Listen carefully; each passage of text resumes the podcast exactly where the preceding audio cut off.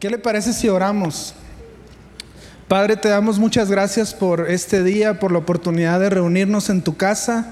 Creemos que hoy tú tienes un mensaje para nosotros, que tu palabra es viva y es eficaz y es más cortante que toda espada de dos filos, Señor. Queremos pedirte oídos para oírte y queremos pedirte corazones y una tierra fértil, Señor, en donde pueda sembrarse la semilla de tu palabra te lo pedimos en el nombre de Jesús. Amén. ¿Cuántos de aquí tienen versículos que les ha definido la vida? Yo sé que toda la escritura es inspirada por Dios, toda la Biblia es palabra de Dios, pero ¿cuántos de aquí tienen ciertos versículos que te han marcado, que tú los lees y por, por cierto tiempo, quizá meses o años, han definido tu vida? ¿Alguno tiene alguno? Sí, wow, todos tienen. ¿Verdad que hay textos que dices, este texto es mi texto, el Señor me ha hablado aquí muchas veces. Yo quiero compartirles de uno. Soy muy malo con los títulos, así que reclamen ahí a Diana o a alguien si no cambia el título. Yo le puse este dos, dos preguntas, un encuentro, y vamos a hablar del apóstol Pablo. Y quiero, quiero que vayamos por favor a Filipenses capítulo 3, versículos 7 y 8. Este pasaje es uno de esos pasajes que les decía ahorita que han definido mi vida, que han marcado mi vida. Listo. Ok. Cuando lo tenga, diga listo. Filipenses 3, 7 y 8. ¿Ya estamos ahí? Sí. Ok. Vamos a leer. Dice, pero cuántas cosas. ¿Quién está hablando aquí para empezar? El apóstol Pablo y le está hablando a los filipenses, ¿sí? Y, le está, y les está escribiendo desde la cárcel. Esta es una de las cartas que se llaman cartas de la cautividad o, carta en las prisiones, porque Pablo estaba escribiendo desde la cárcel y dice, pero cuantas cosas eran para mi ganancia, lo estoy leyendo en la Reina Valera, las he estimado como pérdida. ¿Por qué? Por amor de Cristo. Y ciertamente dice, aún estimo todas las cosas como pérdida por la excelencia del conocimiento de Cristo Jesús. ¿Por qué dice? Mi Señor, por amor del cual que lo he perdido todo. Esto, este pasaje, familia, es un pasaje que me ha marcado, es un pasaje que le he dado vueltas y vueltas, lo he buscado en varias versiones, traducciones, y me impacta mucho cómo Pablo puede decir todo lo que para mí representaba cierta ganancia. De hecho, los términos que está usando aquí de ganancias y pérdidas, ¿alguien es contador por aquí? Aparte de mi esposa. ¿Sí? Contadores. El estado de ganancia, del estado de resultados de pérdidas y ganancias, sí sabemos de lo que estamos hablando. Pablo está usando estos términos aquí y dice, todo lo que para mí era ganancia ahora lo estimo como pérdida, con tal de qué? De ganar a Cristo Jesús. Le está poniendo un valor muy alto a, Jesús. Pero les voy a leer de poquito más atrás, si quieren acompáñenme a leer cuál era esta ganancia, o sea, dónde estaba él parado, cuál, cuál es esto, esto que para él era tan importante. Leemos desde el, desde el versículo 4, dice, aunque yo tengo también de qué confiar en la carne, si alguno piensa que tiene que confiar en la carne, dice Pablo, yo qué, y yo más. Dice, circuncidado al octavo día, del linaje de Israel, de la tribu de Benjamín, hebreo de hebreos, en cuanto a la ley fariseo, en cuanto a celo, perseguidor de la iglesia, en cuanto a la justicia que es en la ley, irreprensible.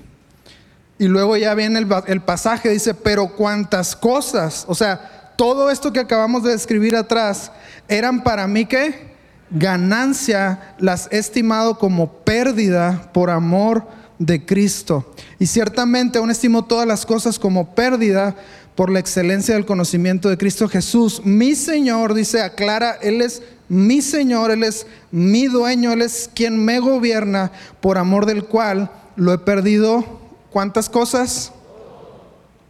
Todo. Y lo tengo por... Algunas traducciones se ponen más intensas con esa palabra basura. No, recuerdo bien si es la nueva traducción viviente que dice en lugar de basura usa la palabra estiércol. Sí, dice, y lo tengo por basura o por estiércol para ganar a quién? A Cristo. El domingo pasado nos hablaba el pastor acerca de cómo el pueblo de Israel le pidió a Aarón hacer un becerro de oro y, luego le pidieron estas, eh, Aarón les pide que traigan sus, todas sus cosas, oro y todo para el becerro. Pero él nos dijo algo muy importante. ¿Por qué la gente estaba buscando esto? ¿Qué, qué es lo que querían obtener del becerro? Una qué adentro. Una seguridad no era solamente la idolatría, no era solamente que quiero, quiero tener algo que adorar, sino el hecho de que yo traiga mis, mis ofrendas y se construya este becerro de oro, a través de esto yo estoy obteniendo una seguridad. ¿Por qué? Porque a este Moisés dice, quién sabe qué le habrá pasado en el monte, pero él está buscando qué? ¿Qué estaba buscando el pueblo? Una seguridad. Y yo puedo ver aquí, en este pasaje del apóstol Pablo, que todas estas cosas de las cuales él está diciendo en cuanto a celo perseguidor, en la justicia soy irreprensible, circuncidado el octavo día, todas estas cosas, familia, son cosas que a Pablo le daban que seguridad. Estaba parado en una en el judaísmo, en una justicia propia, en una bondad, en un decir, yo me puedo acercar a Dios de esta manera y está bien, ¿verdad? Y es esa seguridad. Pero dice Pablo, me cayó el 20 y ahora tengo todo esto que me daba seguridad, como qué? Basura. Diga conmigo, pero bien fuerte, una, dos, tres. La otra palabra no la vamos a decir. En la, ¿Quiénes tienen esa traducción de la nueva traducción? Es la NBI. Entonces, qué grueso cómo el apóstol Pablo llega a esta clase de convicciones. Ahora familia, él dice que Cristo es ahora su ganancia, Él dice que todo aquello lo tiene por basura, pero yo me puse a meditar qué cosas hoy en día nos dan seguridad a usted y a mí. ¿Cuáles son? Eh, el pueblo de Israel fue el becerro de oro, fue sus ofrendas, fue todo esto. Con Pablo habla de un judaísmo, yo creo que aquí no hay ningún judaizante, ¿verdad? Un judío, ¿no? ¿Nadie? ¿Todo bien? Ok. Entonces, yo creo que no es tampoco esta, pero ¿qué cosas son las que están en su vida y en mi vida en las cuales nos podemos apoyar que no es Cristo Jesús? ¿Cuáles son aquellas cosas que te dan seguridad? Y uno voltea y puede ver muchas cosas que nos dan seguridad. Hay personas que mi familia, mi familia es mi seguridad, eh, mi esposo, mi esposo es mi seguridad, y mis hijos, y, que no le pase nada a mis hijos, y, mientras ellos estén bien, yo estoy seguro, pero no es Cristo, no, no, no es lo que dice el apóstol, dice, para mí todas esas cosas son como pérdida en comparación. Ahora, hay muchas personas que su seguridad está en lo económico, se meten a revisar su cuenta del banco y dicen, sí hay. Y si no hay, empieza la inseguridad. Y empiezan a querer obtener, a buscar, a hacer. ¿Por qué? Porque la cuenta del banco, porque las cosas que puedo tener son las que me dan seguridad. Otras personas ponen su seguridad en, en, su físico, o sea, pasan cuatro, cinco, seis horas en los gimnasios. Ahora, yo no tengo nada en contra de los gimnasios, ni tampoco a favor, como pueden ver. de hecho, qué padre los que, los que tienen la disciplina de gimnasio, de ejercitarse, pero hay personas que literalmente toda su seguridad está puesta en este estereotipo del físico porque cierto físico me da cierta seguridad. ¿Sí?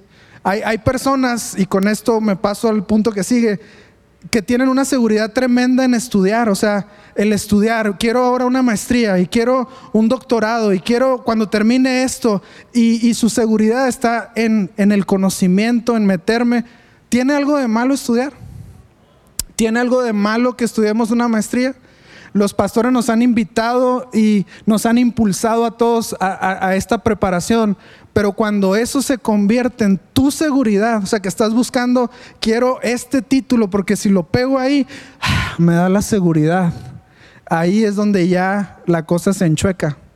Y el pueblo de Israel convertía constantemente algo que era bueno en supremo. ¿Se acuerda que el pastor nos habló de esto? Algo que es totalmente bueno, pero tú lo conviertes en supremo, es donde está ocupando el valor de Cristo. Y el apóstol Pablo dice, se los voy a volver a repetir, ahora después de que ya hemos hablado todo esto, dice, pero cuántas cosas, o sea, todo aquello que a mí me daba seguridad y eran para mí ganancia, las tenía en un muy alto valor, definían mi vida, dice, las he estimado como pérdida por amor de Cristo y ciertamente aún estimo todas las cosas como pérdida por la excelencia del conocimiento de Cristo Jesús, mi Señor, por amor del cual lo he perdido. ¿Cuánto? Y lo tengo por por ganar a Cristo. Qué grueso, ¿no? Qué grueso que Pablo puso su confianza, su fe, su seguridad en Cristo Jesús. Ahora, ¿Siempre fue así Pablo? ¿O tiene un trasfondo? Sobre todo para los que tienen poquito visitándonos, vamos a irnos a ver cómo era Pablo antes de que escribiera eso. Porque tiene un pasado, voltea con tu vecino y dile, no era muy bueno que digamos. Para darles un poquito de contexto de Saulo de Tarso, que es el mismo apóstol Pablo, era perseguidor de cristianos, asesino, sicario, desgreñador. O sea, dice que literalmente arrastraba a la gente y lo sacaba de eso. ¿Eres de Cristo? Sí, véngase para acá. Y ahí va la gente, me imagino, siendo arrastrados por el apóstol. Pero no se los voy a contar yo, lo vamos a ver en la escritura. Acompáñenme al libro de Hechos. Así que familia, nosotros tenemos esperanza, ¿sí o no? Si Pablo era lo que era y luego termina siendo lo que fue, voltee con su esposo y dígale, tienes esperanza. Sí se va a componer familia, de verdad. O sea, Pablo era, híjole, yo creo que ninguno le llegamos a los talones en, lo difícil que era. Así que voltea con alguien y dile, si Pablo pudo, si, el Señor hizo esta obra en Pablo, ¿qué, ¿qué, puede hacer contigo? Dile. Ahora, vamos al capítulo 8, perdón, capítulo 7, verso 60. Sí, ya están en Hechos, capítulo 7, verso 60. Vamos a ver cuando Esteban está siendo apedreado, ¿sí? Y adivinen quién estaba ahí. Era Saulo de Tarso, que es Pablo. En el 60 dice, y puesto de rodillas, está hablando de Esteban, estaban tirándole piedras. Y dice, clamó a gran voz y es una oración muy parecida a la de Jesús. Dice, Señor, no les tomes en cuenta este pecado. Y habiendo dicho esto, Esteban, ¿qué pasó? Durmió. Y en el capítulo 8 seguimos leyendo, dice, y Saulo consentía en su muerte. En aquel día hubo una gran persecución contra la iglesia que estaba en Jerusalén. Y todos fueron esparcidos por las tierras de Judea y de Samaria, salvo los apóstoles, y hombres piadosos llevaron a enterrar a Esteban e hicieron gran llanto sobre él. Y aquí viene lo que Pablo era, cómo actuaba. Dice, ¿y Saulo qué? Asolaba la iglesia y entrando casa por casa, arrastraba a hombres y mujeres y los entregaba dónde? Diga conmigo, uy el apóstol, nuestro amado Pablo. ¿Cómo la ven con Pablo? Tuvo un pasado difícil. Ahora vamos al capítulo 9. Sáltense todos los versículos, vámonos al 9. En el 1 dice, Saulo, respirando aunque amenazas y muerte contra los discípulos del Señor, vino al sumo sacerdote y le pidió cartas para las sinagogas de Damasco a fin de que si hallase algunos hombres o mujeres de este camino, o sea, discípulos de Jesús o seguidores de Jesús, los trajese presos a Jerusalén. Diga conmigo, implacable. O sea, Pablo estaba totalmente determinado. Esto está mal, estos son unos herejes, estos no conocen a Dios, tengo que defender a Dios de Dios. Sí, tengo que defender a Dios de esta gente. Y él estaba en totalmente en su forma de concebir las cosas, él estaba actuando para el Señor diciendo que todo lo de Jesús era falso, que toda su muerte, su resurrección y todos sus seguidores deberían estar en la cárcel o muertos. Ese es el apóstol, ese es Saulo de Tarso. Ahora, vamos a leer más el pasaje porque se pone, aquí es donde se pone bueno, dígale a su vecino, aquí se pone bueno. Si Saulo eh, respiraba amenazas de muerte y tenía todo este celo por los cristianos, ¿qué le pasó? ¿No quieres saber qué le pasó? Porque creo que si descubrimos aquí en la escritura qué le pasó, entonces nosotros vamos a anhelar e-, esta clase de encuentros con el Señor y, yo creo que para allá nos está llevando la escritura. Dice, mas yendo por el camino, acuérdense que acaba de pedir cartas, fue y dijo, denme chance, quiero agarrar a los cristianos, pero tener permiso de las autoridades y se las dieron. Entonces yendo por el camino, aconteció que al llegar cerca de Damasco, y estas palabras me encantan en la Biblia, repentinamente, diga conmigo repentinamente. Repentinamente le rodeó un resplandor de luz del cielo. Wow. ¿Te puedes imaginar esa escena? Ah, eh, en Vida Kids tratamos de que cuando estamos así en la escritura, tratar de echar a volar la imaginación de los niños y te imaginas, a ver, voltee con su vecino y dígale, ¿te imaginas esto? Sí, lo rodeó un resplandor de luz del cielo. Y luego el, el versículo 4 dice, y cayendo en tierra. Eso habla de que todo en lo que Pablo estaba parado ya estaba cayendo al piso. Todo el orgullo, toda la seguridad, todo su judaísmo, todas sus credenciales, todo esto dice cayó a dónde? Al piso, a la tierra. Y luego, palabra clave aquí, diga conmigo, oyó. La fe viene por qué? Por el oír. Y dice, oyó una voz que le decía, eso lo tenemos que leer juntos bien fuerte las tres. Una, dos, tres. ¿Por qué, ¿Por qué, Jesús hablaba así pausadón? Saulo, Saulo. ¿O, cómo, creen que le habló? Yo creo que le habló con autoridad. ¿verdad? Ahí, ahí lo leímos así como didácticamente, pero vamos a hablarlo con autoridad, como que Jesús está confrontando a la persona que está atacando a su gente. Yo no sé cómo te sientes tú cuando se mete alguien con uno de tus hijos. Levante la mano las mamás pecadoras que hay aquí. Cuando alguien se intenta meter con uno de tus hijos, ¿cómo te pones tú? Uy, dice Marta, no quieren conocer a Marta, ¿verdad? no se metan con ninguno de sus hijos. Entonces Jesús está confrontando a los que se están metiendo con sus hijos. O sea, es el apóstol Pablo. Entonces yo no me imagino que Jesús le dijo, Saulo, Saulo, ¿por qué me persigues? No creo que esa fue la voz de Jesús. Yo creo que lo podemos hacer confrontativamente. Una, dos, tres. Wow, eso sí, eso sí asusta. Ven al al apóstol y a quien venía de acompañante ahí. Eso está bueno. Y dice, ¿por qué me persigues?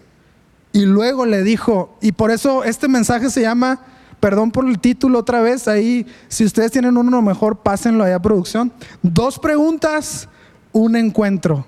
Las dos preguntas claves del encuentro fueron, ¿quién eres Señor? Y más abajo viene la segunda, ahorita la vamos a leer, no se desesperen, dice, Digan conmigo bien fuerte, ¿quién eres Señor? Pero así como Jesús lo dijo con autoridad, ahora esto es con miedo y asombro.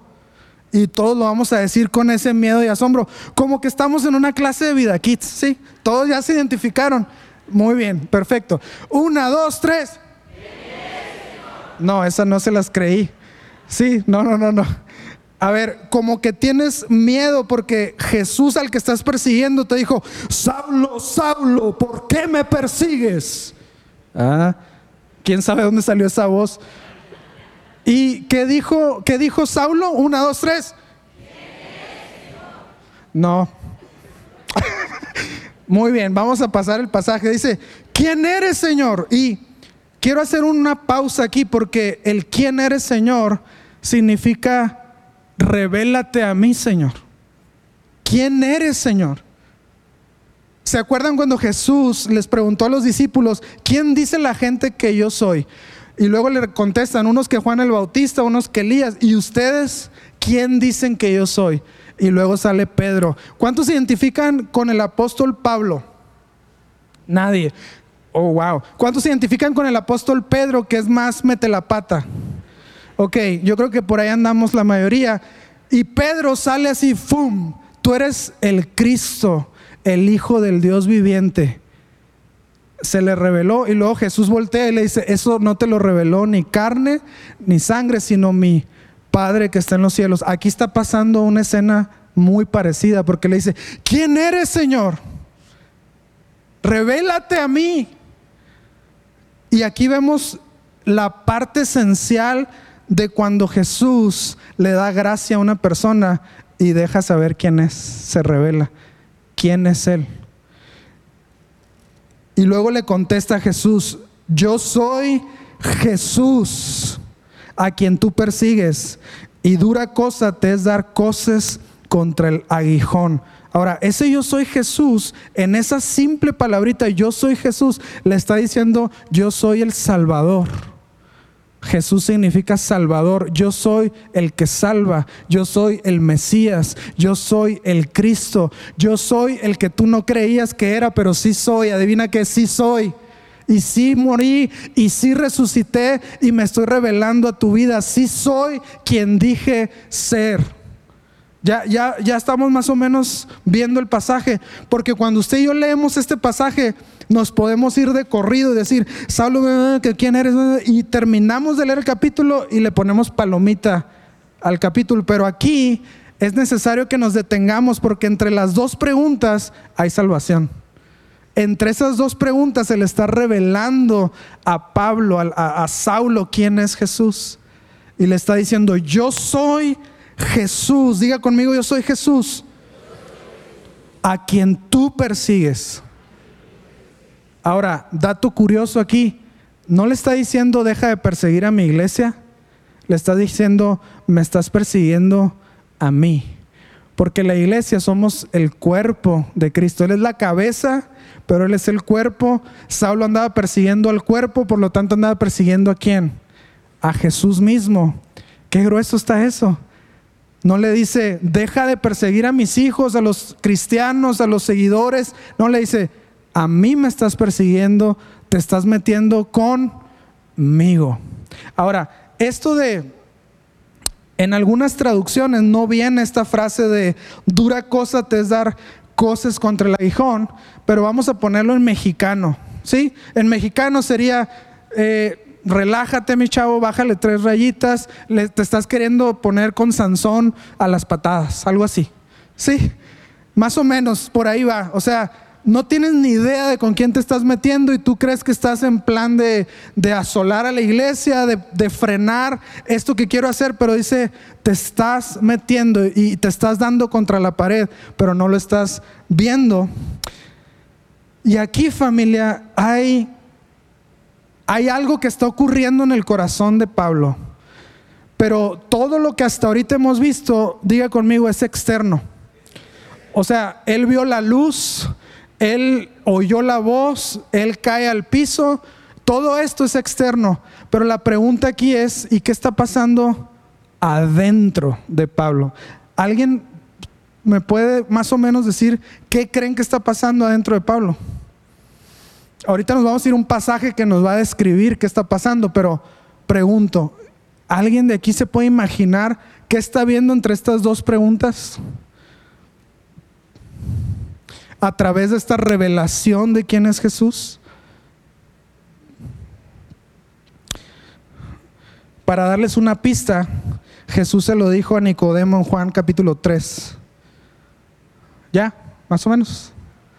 Una pista. Juan se lo, eh, Jesús se lo dijo a Nicodemo. Es necesario que, ¿qué le dijo? Fíjense lo que dice había un hombre de los fariseos que se llamaba Nicodemo, no tienen que ir ahí, nada más se los voy a leer, un principal de entre los judíos. Este vino a Jesús de noche y le dijo, rabí, sabemos que has venido de Dios como maestro porque nadie puede hacer estas señales que tú haces si no está Dios con él. Respondió Jesús y le dijo, de cierto, de cierto te digo, el que no naciere de nuevo no puede que. Lo que creo que está pasando con el apóstol Pablo en, en, este pasaje de Hechos capítulo 9 es que entre esas dos preguntas él está experimentando un nacer de nuevo. Tú dices, pero ¿cómo? Si son dos versículos. Sí, pero toda la evidencia después de eso te dice que él nació de nuevo. Y nació de nuevo en ese simple encuentro, ese choque que tuvo con Jesús en el camino. Y, y tú dices, bueno, ¿Y cómo es esto de nacer de nuevo? ¿Qué, experimentó por dentro? O sea, vamos más allá. Acompáñenme en el Antiguo Testamento al libro de Ezequiel, por favor. Todos los que no habían leído su Biblia hoy cumplen la cuota de todo lo que vamos a leer. No se preocupen. ¿Sí? Ezequiel capítulo 36, versículo del 25 al 27. Cuando lo tenga, diga listo. ¿Sí? ¿Ya? Ok. Ezequiel capítulo 36, verso del 25 al 27. Esto creo que es lo que estaba pasando adentro del corazón de Saulo, en medio de las preguntas, en medio de la luz, en medio de que cayó al piso, en medio de estar todo tembloroso, diciendo, ¿quién eres, Señor? Fíjense lo que dice. Ezequiel 36, 25 dice, esparciré sobre vosotros agua que limpia y seréis limpiados de todas sus inmundicias y de todos sus ídolos los limpiaré. Y les daré un corazón que nuevo y pondré mi espíritu un espíritu nuevo dentro de ustedes y quitaré de vuestra carne el corazón de piedra y les daré un corazón de carne y pondré dentro de ustedes mi espíritu y haré que anden en mis estatutos y guarden mis preceptos y los pongan por obra. ¿Qué está experimentando por dentro el apóstol Pablo? Ezequiel 36. Hubo un cambio de corazón ahí. Dices, ¿cómo? ¿Cómo pasa eso tan rápido? Si la cruz de Cristo, si la obra de Jesús se te revela, si, si Él puede dejarte ver quiénes viene este cambio de corazón, viene este nuevo nacimiento. Ahora, vamos a ir un poquito más profundo a lo que pasó aquí. Filipenses, acompáñenme por favor a Filipenses 2, porque aquí vemos la obra de Jesús en la cruz y a Pablo se le reveló en esos instantes, en esos segundos. Ya estamos en Filipenses 2 del 5 al 11. ¿Sí? Dice, haya pues en ustedes esta misma actitud que hubo también en quién? En Cristo Jesús, el cual, aunque existía en forma de Dios, no consideró el ser igual a Dios como algo a que aferrarse, sino que se despojó a sí mismo, tomando forma de siervo, haciéndose semejante a los hombres y hallándose en forma de hombre, sé que se humilló él mismo, haciéndose obediente hasta la muerte y muerte de cruz, por lo cual Dios también lo exaltó hasta lo sumo y le confirió el nombre que es sobre todo nombre, para que al nombre de Jesús se doble toda rodilla de los que están en el cielo y en la tierra y debajo de la tierra, y toda lengua confiese que Jesucristo es Señor para gloria de Dios Padre. ¿Qué se le reveló entonces al apóstol ahí en esos fragmentos de segundos? La, diga conmigo, la obra, pero fuerte, la obra de Jesús en la cruz.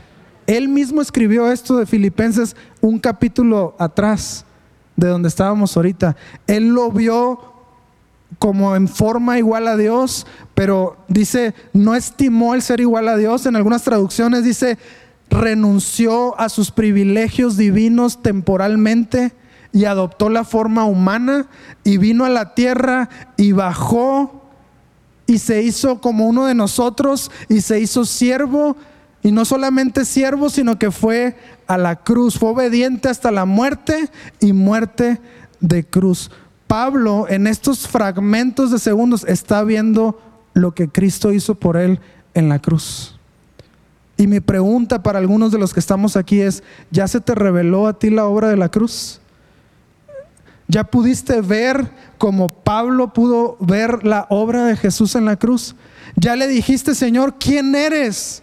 Y de manera que se te muestre quién es y lo que hizo por ti y el sacrificio que puede perdonar todos tus pecados, de manera que tengas este encuentro que Pablo tuvo con él y te cambie y te revolucione completamente tu vida. Es pregunta. Ya pasó esto contigo, porque tú dices, no, a mí me gusta mucho la alabanza y venir aquí. Pero espérame, ya se te reveló quién es Jesús. Esta es la pregunta. Ahora, todos los muchachos que aquí tocan, tocan fabuloso, a todos nos encanta, pero no se trata de música ni de luces, ni de pantallas. Se trata de que si tú ya captaste la obra redentora, la gracia de Dios que puede perdonar tus pecados, que no tienes ningún acceso a Dios, sino solo por el sacrificio, por la sangre, por las heridas, por los clavos, por la corona de espinas, por todo aquello que Él sufrió a favor tuyo. De eso se trata. Dices, no, me encantan los grupos conexión, comemos mucha carne asada. A mí me encantan también los grupos conexión, pero no se trata de la carne asada, ni se trata de, tener una, solamente una, una comunión. Se trata de que si ya se te reveló la cruz de Cristo, de manera que tú dices, ¿quién eres, Señor? ¿Han escuchado a los pastores cuando nos han contado que están enfrente de la escritura? Probablemente a algunos de ustedes ya les ha pasado, a mí me ha pasado. Estás en la escritura y lees algo que, ¡pum!, te pega y la tienes que cerrar y volteas y le dices, ¿quién eres, Señor? ¿A quién le ha pasado aquí? De eso se trata familia. La revelación de quién es Jesús. Es lo único que te puede transformar. Es lo que transformó al apóstol Pablo, bueno, a Saulo. Ahora, voy a irme a Gálatas, no tienen que buscarlo, yo se los leo. Pero es muy interesante ver que la obra de la cruz y la gracia de Dios y la salvación no depende de nosotros, familia. Dile, dime, no, no depende de mí. Voltea con alguien y dile, de veras, no depende de ti. Pero díselo así con injundia, en serio. Tú no puedes hacer nada para ganarte la salvación. Ahora, Gálatas capítulo 1, verso 16, pero se los voy a leer desde el 14, desde el 13, dice, porque ya habéis oído acerca de mí, está hablando Pablo otra vez, ah, porque ya habéis oído acerca de mi conducta en otro tiempo en el judaísmo, que perseguía sobremanera la iglesia de Dios y la asolaba y en el judaísmo aventajaba a muchos de mis contemporáneos en mi nación, siendo mucho más celoso de las tradiciones que mis padres. Pero cuando agradó a Dios, diga conmigo, pero cuando agradó a Dios. Pero cuando agradó a Dios, que me apartó desde el vientre de mi madre y me llamó por su gracia, revelar a su Hijo en mí para que yo le predicase entre los gentiles. ¿De quién depende la gracia? ¿De quién depende la salvación? ¿Qué dijo Pablo? Cuando a Dios le agradó revelar a su Hijo en mí. ¿Cuándo fue esto, familia? Hechos capítulo 9, entre las dos preguntas, ¿quién eres, Señor? ¡Pum! Se le revela quién es Jesús. Cuando a Dios le agradó revelar a su Hijo en mí.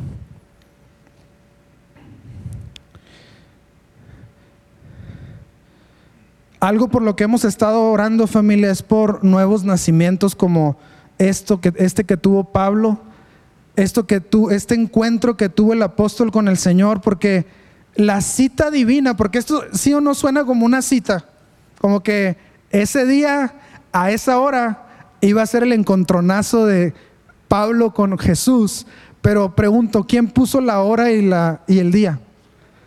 el Señor. Y yo creo que el Señor ha puesto esta hora y este día para que muchos que todavía no han tenido esta clase de encuentro, este, esto que describe Ezequiel 36, un nuevo corazón que viene de cuando entiendes, se te revela quién es Jesús, lo que hizo en la cruz por mí, y luego viene esta transformación, se te quita el corazón de piedra, se te pone un corazón de carne, y este es el nuevo nacimiento familia. ¿Cuántos anhelan esto? Estamos soñando porque los niños puedan tener esta clase de encuentro con el Señor. Estamos creyendo que un niño de 7, 8, miren, puedo balconear a una de mis hijas. Sí, al cabo que no está aquí. Pero una, ahora, ahora en la mañana le pregunto a una de ellas, ¿qué tan buena te consideras del 1 al 10? Mm, como un 9. wow, qué, qué alta estima tiene, ¿verdad? Y luego le digo, y no, perdón, la primera pregunta fue, ¿te consideras buena o te consideras mala? Y lo obvio, buena. y luego, ok. Y luego, y de lo buena que te consideras del 1 al 10, ¿qué calificación te pones? Como un 9, dice, pero con una seguridad así que yo dije, wow, este tiene muy buena autoestima. Y luego le dije, ¿y por qué no un 10? Ah, porque me falta más compartir con mi amiguita. Pero ya si me esfuerzo un poquito más, llego al 10, ya si comparto más, como que ella dijo, soy poquito egoísta, pero ando en el 9, no es mala calificación. Y yo dije, wow, este, esta es la naturaleza pecaminosa.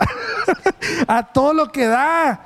Nos creemos suficientemente buenos, familia. Voltee con su vecino y dígale, tú no eres ni remotamente bueno. Voltee con él. Pero como que les dio vergüenza, como que no lo creen. Como, como mi hija que dijo, un 9. Y luego, ¿y por qué no un 10? No, porque me falta compartir poquito más. Pero voltee con su vecino y dígale, tú no eres, pero en serio, voltea, dile, tú no eres ni remotamente bueno. Es más, si en esa pantalla se publicaran tus pensamientos ahorita, wow, apágala. ¿Sí o no, Pomo? ¿Verdad que sí? Pero hay algo en la naturaleza caída del hombre que nos hace creernos buenos. Ahora, no voy a balconear a, quién fue de las cuatro hijas que tengo. Por cierto, tengo cuatro hijas y ya no vamos a buscar el niño, ¿ok? Ya entendimos la voluntad de Dios. Es buena, agradable y perfecta. Ya, se acabó, se cerró. Sí la voy a balconear, es Rebequita. Pero ella apenas tiene siete años y ya está manifestando que ella cree que es buena. ¿Sabes que una persona que se cree suficientemente buena no necesita quien la salve? Porque ¿para qué quieres que te salven si tú por tu bondad puedes obtener la salvación? De hecho, el apóstol Pablo está diciendo, todo esto en lo que yo me paraba, mi justicia, ser irreprensible, claro que me da acceso a Dios. Y Jesús le dijo, claro que no no llenas los estándares. Así que familia, yo sé que nos cuesta este punto y yo sé que voltear a un lado y decirle a alguien, no eres ni remotamente bueno, cuesta. Pero aprovechense los esposos y díganse los esposa y viceversa. O sea, de veras no eres remotamente bueno. Es la gracia de Dios en ti. Ahora, si les preguntara a ustedes la calificación de su bondad, ¿qué se pondrían? ¿Un 9 como Rebequita o un qué? La verdad, ¿qué tan bueno te consideras? Porque Pablo se le reveló quién era Jesús, lo que hizo en la cruz, y producto de aquello dijo, ¿quién eres Señor? Y luego se convierte bien este nuevo nacimiento. ¿Y cómo nos damos cuenta que ya nació de nuevo? Por la segunda pregunta. Chequen la segunda pregunta en el pasaje. Vamos a leer otra vez Hechos capítulo 9, y ya voy a terminar, voy a cerrar. Hechos capítulo 9 dice, ¿quién eres Señor? Y le dijo, soy Jesús a quien tú persigues y dura cosa te es dar cosas contra el aguijón. Y él temblando y temeroso y ya con un corazón renovado, Señor, ¿qué quieres que yo haga? Solamente un corazón que nació de nuevo puede voltear al cielo y decirle, hágase tu voluntad. Yo quiero hacer lo que tú quieres que haga. Ya me cansé de hacer mi voluntad. Ya me cansé de gobernarme. Ya hasta aquí paro los caballos y todo lo que traigo y lo que mis planes. Y dice, ¿qué quieres que yo haga? ¿Cómo oró Jesús? Padre nuestro que estás en los cielos, santificado sea tu nombre. Venga tu reino. Hágase tu voluntad. Aquí lo estamos viendo en el apóstol Pablo. ¿Qué quieres que haga, Señor? Ya nació de nuevo, este, este ya algo le pasó. Ezequiel 36. Se le dio el corazón que puede orar, ¿qué quieres, Señor, que yo haga?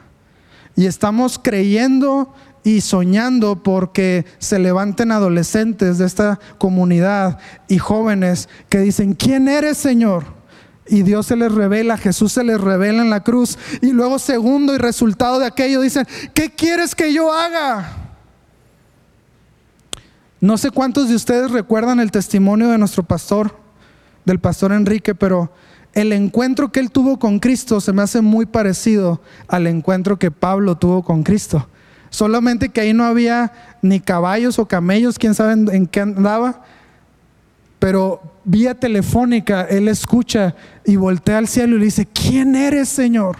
Y se le revela la humildad de Jesús. Puede ver un rasgo del carácter del Señor. ¿Quién es Jesús?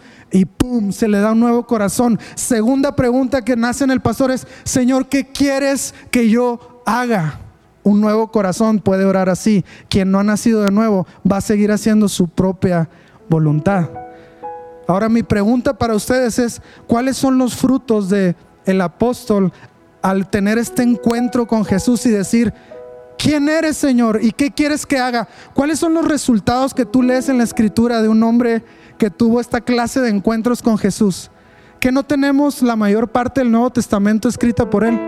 Que no tenemos un hombre que estaba persiguiendo, encarcelando, matando cristianos y ahora nos está edificando y desde la cárcel nos escribe y hermanos regocijados en el Señor siempre. Y otra vez les digo, regocíjense que no tenemos a un Pablo dando abundante fruto por rendir su vida a Cristo Jesús. Que no tenemos a un pastor que 40 años después de haber rendido su vida a Cristo sigue dando fruto y fruto y fruto para el Señor. Que no quieres eso tú para tu vida, familia.